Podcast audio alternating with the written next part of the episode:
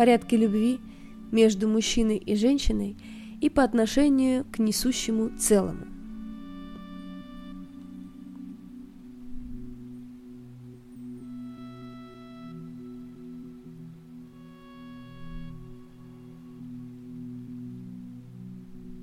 Сначала я подробно остановлюсь на порядках любви в отношениях между мужчиной и женщиной. И начну с того, что лежит на поверхности. Мужчина и женщина. Мужчину тянет к женщине, потому что ему, как мужчине, не достает женщины. А женщину тянет к мужчине, поскольку ей, как женщине, не достает мужчины. Ибо мужское начало соотнесено с женским. Поэтому мужчине, чтобы быть мужчиной, нужна женщина, а женское соотнесено с мужским. Поэтому женщине, чтобы быть женщиной, нужен мужчина. Так что мужчина лишь тогда становится мужчиной, когда берет себе в жены женщину – а женщина лишь тогда становится женщиной, когда берет себе мужчину в мужья. Только когда мужчина делает женщину своей женой и живет с ней как с женой, и только когда женщина делает мужчину своим мужем и живет с ним как с мужем, только тогда они муж и жена, и в качестве таковых становятся парой. Поэтому первым, что относится к порядку любви между мужчиной и женщиной, является то, что мужчина хочет женщину себе в жены, а женщина хочет мужчину себе в мужья. Поэтому, если в паре один хочет быть с другим в большей степени из-за каких-то иных соображений, например, ради удовольствия или обеспеченности или потому что другой богат или беден, образован или прост, католик или евангелист, или потому что один хочет завоевать, защитить, улучшить или спасти другого, или же хочет, как это замечательно говорят, видеть другого отцом или матерью своих детей, то фундамент таких отношений возведен на песке а в яблоке уже сидит червяк.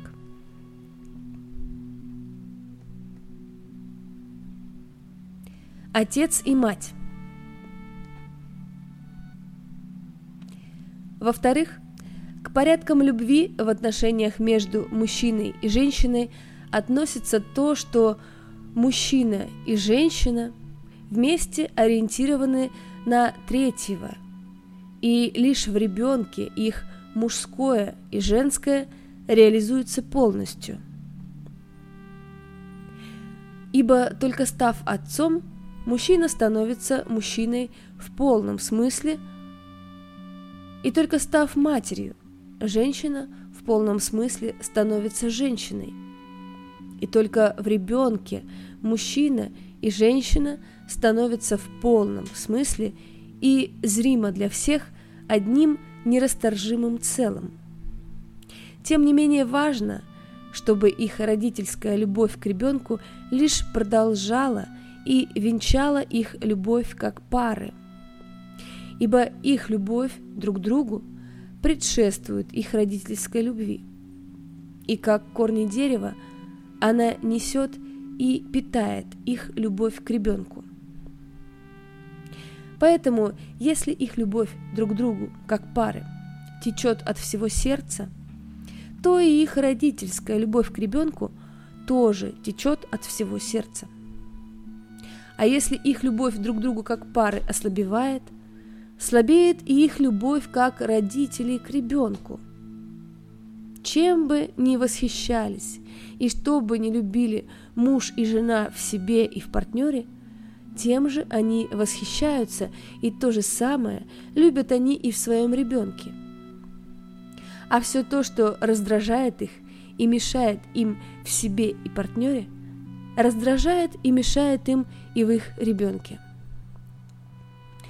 Поэтому то, что удается родителям в их партнерских отношениях в плане уважения, любви и помощи по отношению к партнеру, тоже удается им и по отношению к ребенку. А то, что им в партнерских отношениях в плане уважения, любви и помощи по отношению к партнеру не удается, тоже не удается им и по отношению к ребенку. Но если их родительская любовь к ребенку лишь продолжает и венчает их любовь друг к другу, то ребенок чувствует себя желанным, принятым, уважаемым и любимым обоими родителями. Он знает, что с ним все в порядке и все хорошо.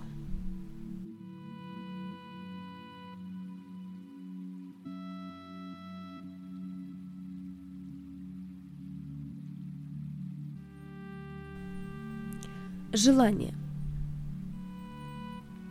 К одному знаменитому терапевту пришла как-то супружеская пара и попросила о помощи. Они сказали, «Каждую ночь мы изо всех сил стараемся справиться со своей задачей продолжения рода человеческого. И все же, несмотря на все наши старания, нам до сих пор так и не удалось исполнить наш священный долг. Может, мы что-то не так делали? Чему нам нужно еще научиться? И что еще сделать? Терапевт объяснил им, что сейчас они должны будут просто молча его послушать, а потом, ни слова друг другу не говоря, сразу же отправиться домой. Они согласились. И вот что он им сказал – Каждую ночь вы стараетесь изо всех сил справиться со своей задачей продолжения рода человеческого. И все же, несмотря на все ваши усилия, вам до сих пор так и не удалось исполнить ваш священный долг. А почему бы вам просто не дать волю своей страсти? И указал им на дверь. Они встали и поспешили домой – словно не могли больше ждать. Как только они остались одни, упали все покровы, и они любили друг друга со страстью и наслаждением. Через 14 дней женщина была беременна. Другая женщина, уже в зрелом возрасте, боясь, что ее время уходит, дала в газету объявление следующего содержания. Медсестра ищет вдовца с детьми для замужества. На какую глубину и сердечность могли бы рассчитывать такие отношения? Она могла бы написать и так. Женщина желает мужчину. А кто желает меня? Исполнение –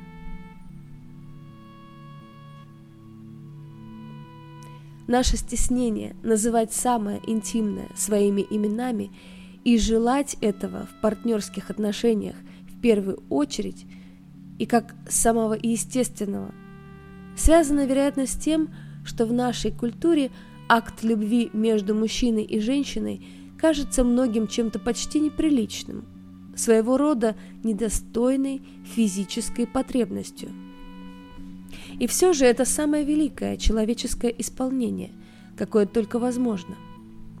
Никакое другое человеческое действие не находится в большей гармонии с порядком и полнотой жизни и не обязывает нас служить целому миру в большем объеме. Никакое другое человеческое действие не приносит нам такого блаженного наслаждения – а вслед за ним такого любящего страдания. Никакое другое человеческое действие не чревато большими последствиями и не таит в себе столько риска, не заставляет нас отдать все до последнего и не делает нас такими знающими и мудрыми, человечными и великими, чем когда мужчина, любя, берет и познает женщину. а женщина, любя, принимает и познает мужчину. По сравнению с ним, все, что еще делает человек, кажется лишь подготовкой и содействием, следствием или дополнением, а может быть, нехваткой и подменой. В то же время исполнение любви мужчины и женщины – это самое смиренное наше деяние. Ни в чем другом мы не выдаем себя так и не обнажаем так беззащитно то, где мы наиболее уязвимы. И потому ничто мы не оберегаем с таким глубоким стыдом, как то место, где, любя, встречаются мужчина и женщина и показывают и вверяют друг другу свое самое интимное. Исполнение любви мужчиной и женщиной – это еще и самый мужественный наш поступок, ибо – соединяясь друг с другом на всю оставшуюся жизнь, мужчина и женщина, пусть они еще только в начале пути, и им еще только предстоит исполнить то, что должно, уже смотрят в глаза концу, видят положенный им предел и находят свою меру.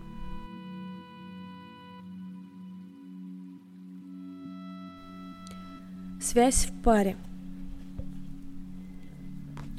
Исполнением любви мужчина, по прекрасному слову Библии, оставляет отца своего и мать свою и прилепляется к жене своей. И они становятся оба одной плотью. То же самое относится и к женщине. Этому образу соответствует некий происходящий в душе процесс – в реальности которого нас убеждает его результат. Ибо та связь, к которой он приводит, хотим мы того или не хотим, оказывается нерасторжимой, а потому и неповторимой. Здесь можно было бы возразить, что развод и следующие за ним новые отношения доказывают обратное – Однако вторые отношения оказывают иное влияние, чем первые. Второй муж и вторая жена чувствуют связь своего партнера с его первой женой или ее первым мужем. Проявляется это в том, что второй муж и вторая жена не решаются принять нового партнера как мужа или жену в полном смысле как первого – а также сохранять как своего мужа или свою жену. Дело в том, что оба партнера воспринимают вторую связь как вину по отношению к первой. Это касается и тех случаев, когда первый партнер умер, ибо только собственная смерть по-настоящему разъединяет нас с первым партнером. Поэтому лишь признание – и уважение новым партнерам, существование связи между своим мужем или женой и их предыдущими партнерами, как и сознание того, что они у предыдущих партнеров в долгу и всегда будут стоять ступенькой ниже, может стать базой для удачных отношений. Но вот той связи в ее изначальном смысле, какая была в первых отношениях, им не дано – Поэтому при расторжении вторых отношений вина и обязательства переживаются, как правило, легче, чем когда распадаются первые. Приведу пример. Ревность. Одна женщина рассказывала на группе, что изводит своего мужа ревностью – и даже сознавая всю абсурдность своего поведения, она не в состоянии с ней справиться. Руководитель группы указал ей решение. Он сказал, «Рано или поздно ты потеряешь своего мужа. Наслаждайся им сейчас». Женщина засмеялась, ей стало легче. Буквально через несколько дней руководителю группы позвонил ее муж и сказал – Спасибо тебе за жену. За много лет до того мужчина вместе со своей подругой посещал курс у этого руководителя. Во время курса он, не обращая внимания на причиняемую подруге боль, заявил перед всеми участниками, что у него есть другая, более молодая подруга, а со своей теперешней он расстанется. На тот момент он прожил с ней вместе уже семь лет. После этого он снова посещал какой-то курс, теперь уже с новой подругой. Во время курса она забеременела, а чуть позже они поженились. Теперь руководителю группы стал ясен смысл ее ревности.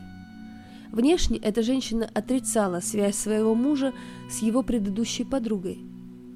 И своей ревностью она еще и публично подчеркивала свое право на него.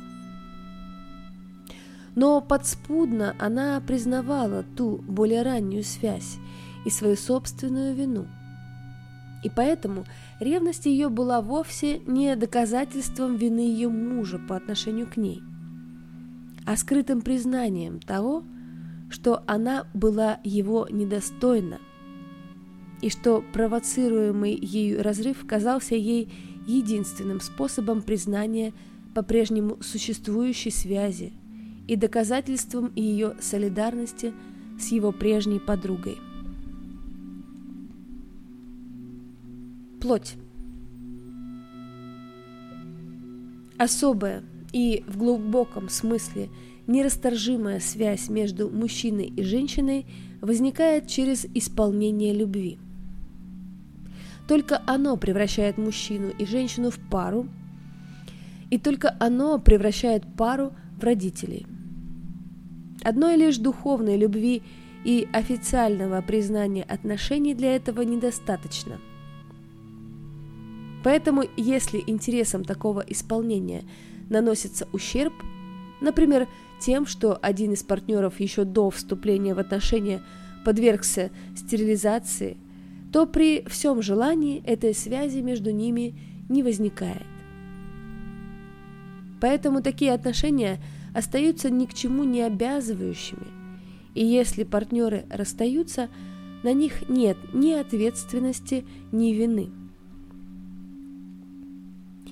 если исполнению любви наносится вред впоследствии, например, был сделан аборт, то в отношениях возникает надлом, хотя связь остается. Если мужчина и женщина хотят, тем не менее, остаться вместе, тогда они должны во второй раз принять решение быть вместе и жить так, будто это их второй брак, так как первый на этом, как правило, – заканчивается. В исполнении любви проявляется превосходство плоти над духом, ее правдивость и величие.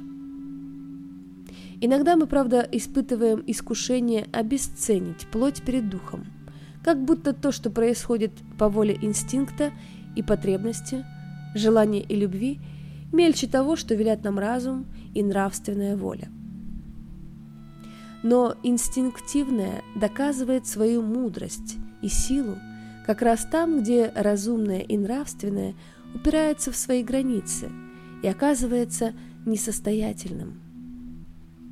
Потому что через инстинкт действует некий высший дух и более глубокий смысл, которого, когда становится тяжело, страшится и бежит наш разум и нравственная воля. Например, если ребенок падает в воду и за ним прыгает мужчина, чтобы его спасти, он делает это не по здравому размышлению и велению нравственной воли. Нет. Он поступает инстинктивно. Но разве от этого его поступок становится менее правильным, мужественным и добрым?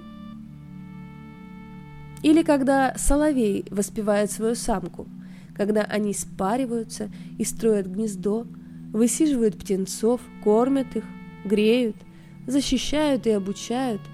Разве это менее чудесно лишь от того, что происходит инстинктивно? Басса континуа. Сноска. Басса континуа в переводе с итальянского «непрерывный бас». В музыке означает нижний голос в сочинении, который идет без перерыва. Отсюда и его название – басса континуа. Применяется в органе и фортепиано и обозначает гармоническое основание по отношению к верхним голосам. Энциклопедия Брокхауза и Эфрона. Отношения в паре исполняются как концерт в стиле барокко. Множество прекраснейших мелодий звучит в вышине, и среди них звучит басса континуа. Он ведет, соединяет и несет мелодии, придает им вес и полноту.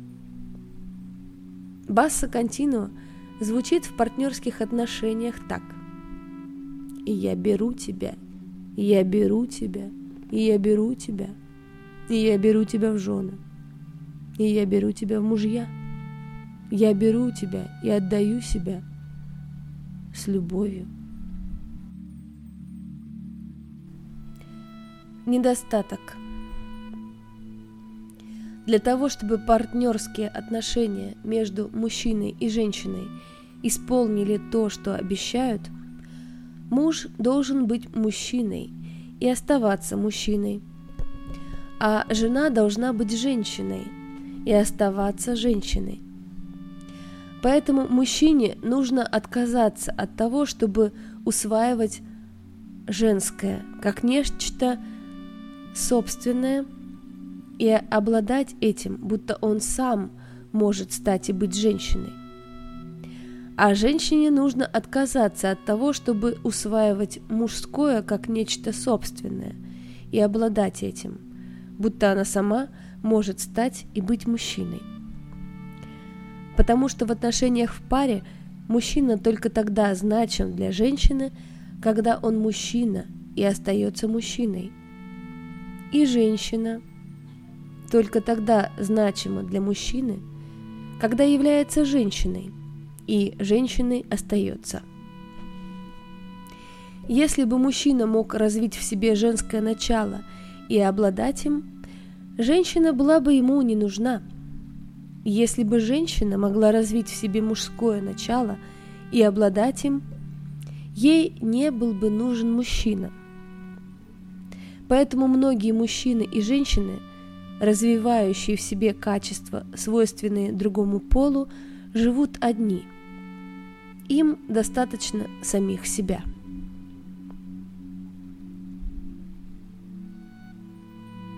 Папин сын и мамина дочь.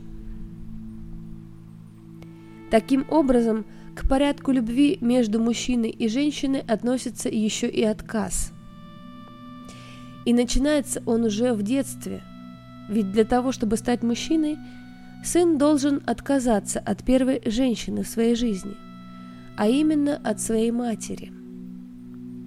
И чтобы стать женщиной, дочь должна отказаться от первого мужчины в своей жизни, а именно от своего отца. Поэтому сын должен достаточно рано выйти из-под материнского влияния и вступить в сферу влияния отца.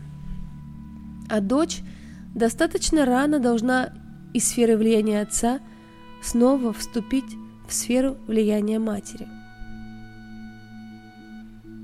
Оставаясь под материнской юрисдикцией, сын зачастую становится только юношей и покорителем женских сердец, но не мужем. А дочь оставаясь под влиянием отца, часто становится лишь девушкой и любовницей, но не женой. Когда маменькин сынок женится на папиной дочке, то в этом случае мужчина часто ищет замену своей матери и находит ее в возлюбленной, а женщина часто ищет себе замену отца и находит его в возлюбленном. Но когда папин сын – женится на маминой дочери, они скорее становятся надежной парой. Впрочем, Папин сын часто находит взаимопонимание со своим тестем, а мамина дочь со своей свекровью. И наоборот, мамин сын часто находит общий язык со своей тещей и не находит его с тестем, а папина дочь находит общий язык со своим свекром и не находит со свекровью.